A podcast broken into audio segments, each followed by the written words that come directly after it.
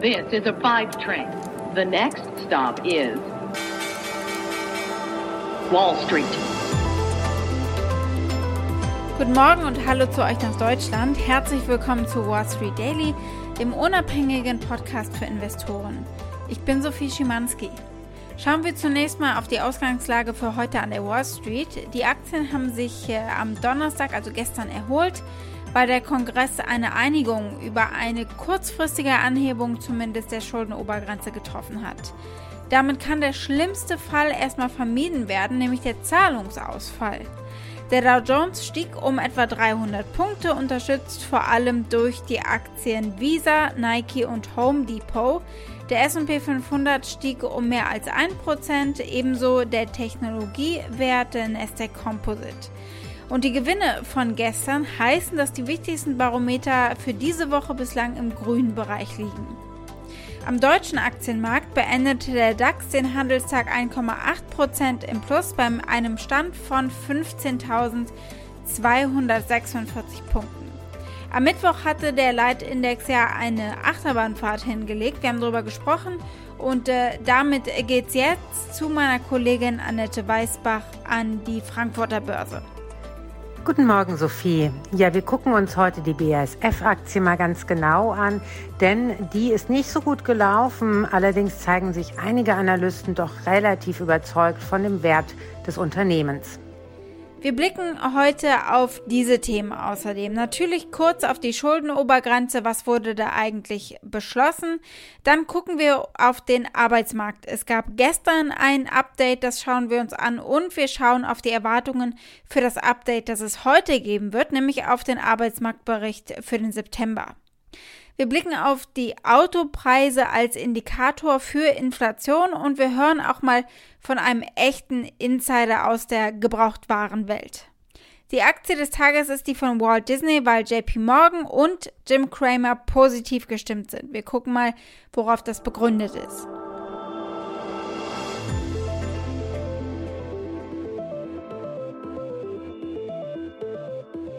Gucken wir als erstes mal auf das Schuldenlimit der US-Regierung. Beschlossen hat man also eine kurzfristige Anhebung der Schuldenobergrenze. Und äh, dieser vereinbarte Gesetzentwurf würde die gesetzliche Schuldenobergrenze um 480 Milliarden US-Dollar erhöhen. So viel an Schulden könnten sie also neu aufnehmen, was äh, nach Schätzungen des Finanzministeriums ausreichen würde, dass die Regierung äh, bis zum 3. Dezember flüssig bleibt und vor allem eben zahlungsfähig. Die derzeitige Schuldengrenze wurde am 1. August auf 28,4 Billionen US-Dollar festgesetzt und äh, das Finanzministerium hat seither sogenannte außerordentliche Maßnahmen eingesetzt, damit äh, eine Überschreitung dieser Kreditobergrenze eben hinausgezögert werden konnte. Aber man sieht daran eben auch schon, das äh, zugrunde liegende Problem wurde nicht gelöst, nur verschoben zeitlich. Dann im Dezember eben kommentiert der CNN-Kollege, stehen sie wieder mit dem Rücken an der Wand. Congress making getting averting this immediate crisis, potentially the first ever debt default, but can they do it again come December? That's going to be the big question as once again lawmakers may have their backs up against the wall. Blicken wir auf den Arbeitsmarkt. Gestern gab es die Arbeitslosenerstanträge für die vergangene Woche und heute gibt es die Arbeitsmarktdaten aus dem Arbeitsministerium. Die Gesamtzahl der Amerikaner, die Arbeitslosenanträge gestellt haben, ist letzte Woche stark zurückgegangen. Das äh, hat das Arbeitsministerium berichtet. Die Erstanträge auf Arbeitslosengeld beliefen sich für die am 2. Oktober endende Woche auf saisonbereinigte 326.000 Anträge, was unter der Schätzung lag von 345.000 und vor allem äh, zeigt es einen Rückgang gegenüber der Vorwoche. Da waren es über 360.000. Wir bekommen heute dann auch noch den Arbeitsmarktbericht für den Monat September mit Arbeitslosenquote, mit allem drum und dran.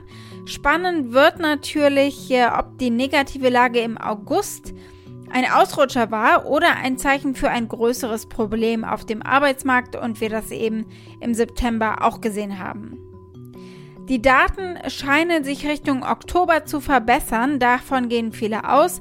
Aber dieser Jobmarktbericht erfasst natürlich rückliegend den September und da gab es noch das höhere Arbeitslosengeld, das ist jetzt ausgelaufen. Das hat vielleicht einigen auch den Anreiz genommen, arbeiten zu gehen, vor allem wenn sie sich und ihre Familie damit einem erhöhten Infektionsrisiko ausgesetzt hätten. Ja, und wenn sie keine Kinderbetreuung finden konnten. Und äh, das könnte sich eben widerspiegeln in einer höheren Nummer heute. Die muss nicht schlecht ausfallen, aber eben auch nicht großartig. Die besseren Werte könnten später im Herbst dann noch kommen. Eine Prognose für die Zahlen später gibt es natürlich auch, und zwar liegt die bei 500.000 geschaffenen Arbeitsplätzen. Das ist der Konsens der befragten Ökonomen.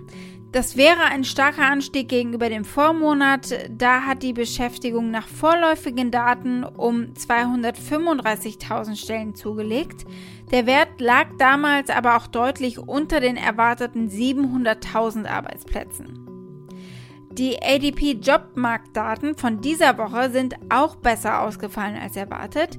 Die neuen Arbeitsplätze in der Privatwirtschaft stiegen im Monatsverlauf um 568.000 Stellen deutlich besser als die Schätzung von Ökonomen. Die hatten mit 425.000 gerechnet. Übrigens war der Freizeit- und Gastgewerbesektor, also der Gastronomiebereich, insgesamt auch äh, führend bei der Schaffung von Arbeitsplätzen. Klar, das ist eben der Wiedereröffnung zu verdanken.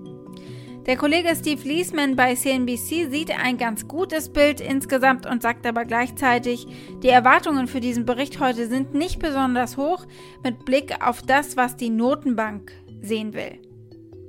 It's a good number. It's a better number. You have 11 million job openings. We're going to get the jobs number tomorrow, looking for right around 500,000 and change, and nothing in the high frequency data.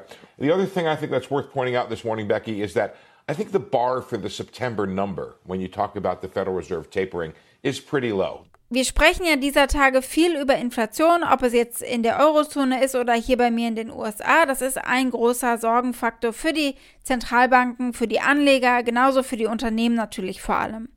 Und hier ist ein absoluter Schlüsselwert auf einen Rekord hochgestiegen und das indiziert eben heiße Inflation.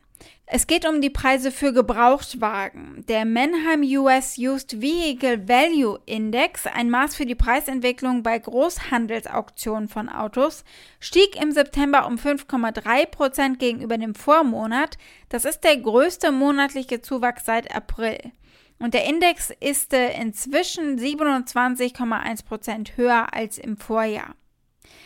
Dieser Gebrauchtwagenhändler hier nimmt äh, seine YouTube-Zuschauer und uns mit auf eine solche Auktion, bei der die Händler Autos kaufen, um sie dann eben an Kunden weiter zu verkaufen. Und er sagt hier, die Preise sind derart hoch, es lohnt sich teilweise gar nicht.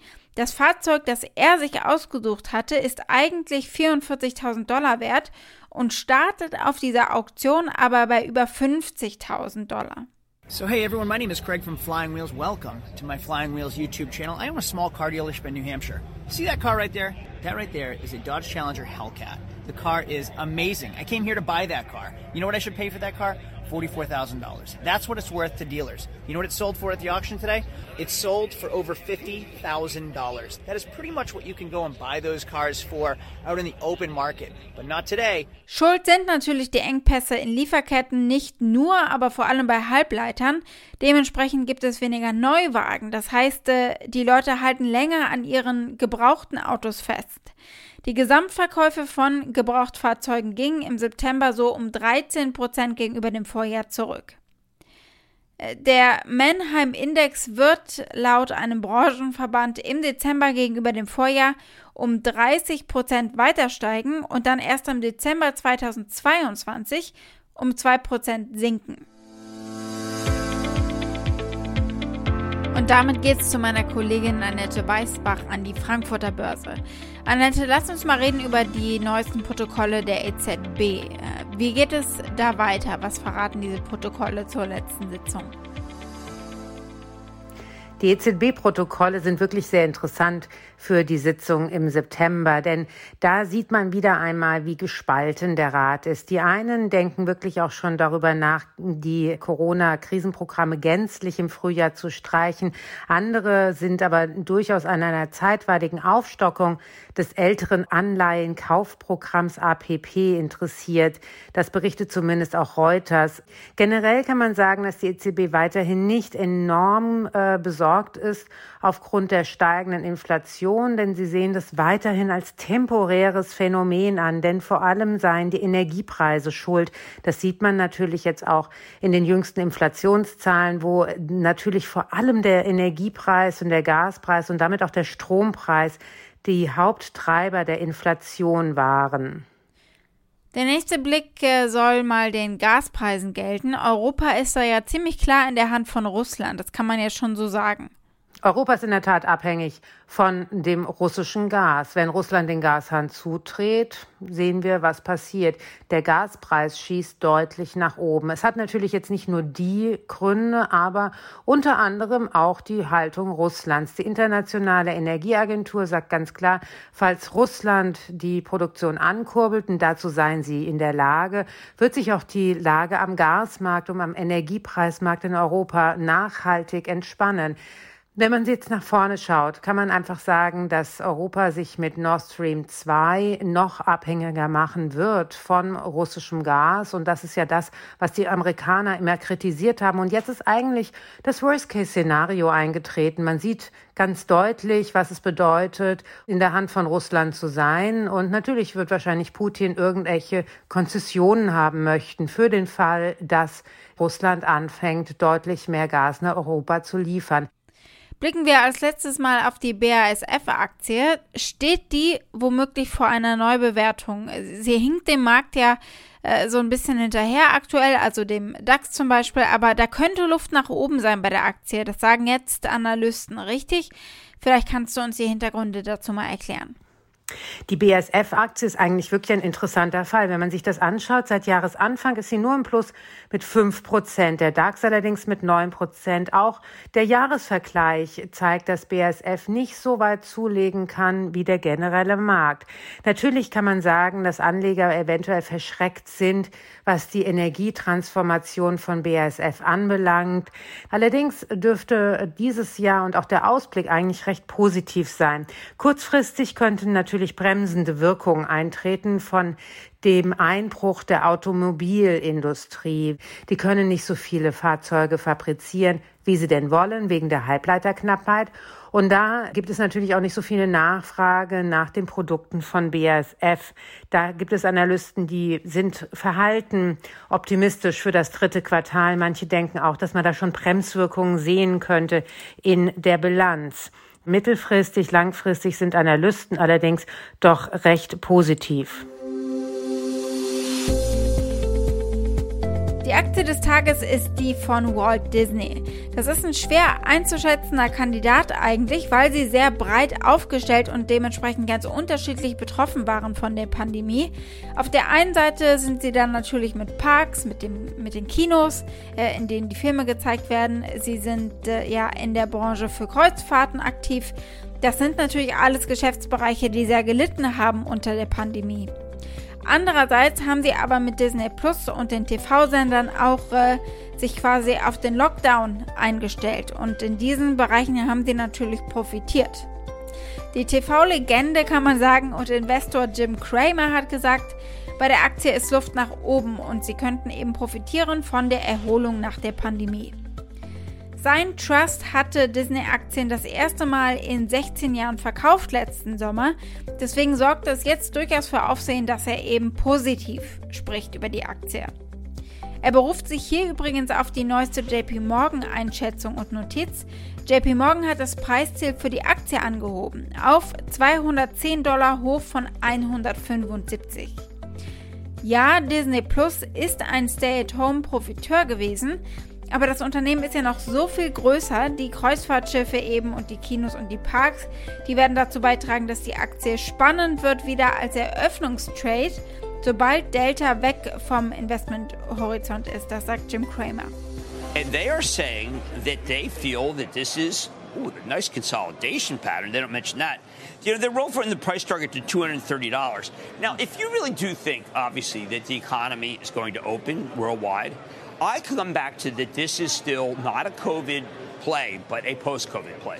Yes, they have Disney Plus, and people are going to constantly talk about Disney Plus the way they did about ESPN for a long time. Now, I think going forward, you're going to hear about the, the cruise lines, merchandise, and this is going to become a standard name for big institutions if they think that COVID, that Delta variant's under control. Was sagen Analysten? Der aktuelle Konsens unter 29 befragten Analysten besteht darin, die Aktien zu kaufen. Die 25 Analysten, die 12 Monats Preisprognosen anbieten, haben ein mittleres Ziel von 210 Dollar. Diese Medienschätzung entspricht einem Anstieg von etwa 17 Prozent gegenüber dem aktuellen Preis von 178 Dollar. Wall Street. Damit war es das für heute. Ich hoffe, ihr seid am Montag wieder mit dabei. Es wird eine spannende Woche und wir schauen unter anderem darauf, wie der Markt eben bei mir in den USA auf diese neuen Arbeitsmarktdaten reagiert, die es heute noch gibt. Und es wird eine Woche mit wichtigen Zahlen. So werden unter anderem die Großbanken JP Morgan Chase, Wells Fargo, die Bank of America und die Citigroup ihre Quartalszahlen vorlegen. Für heute wünsche ich euch erstmal noch einen schönen Tag und dann natürlich ein erholsames Wochenende. Bis Montag, eure Sophie.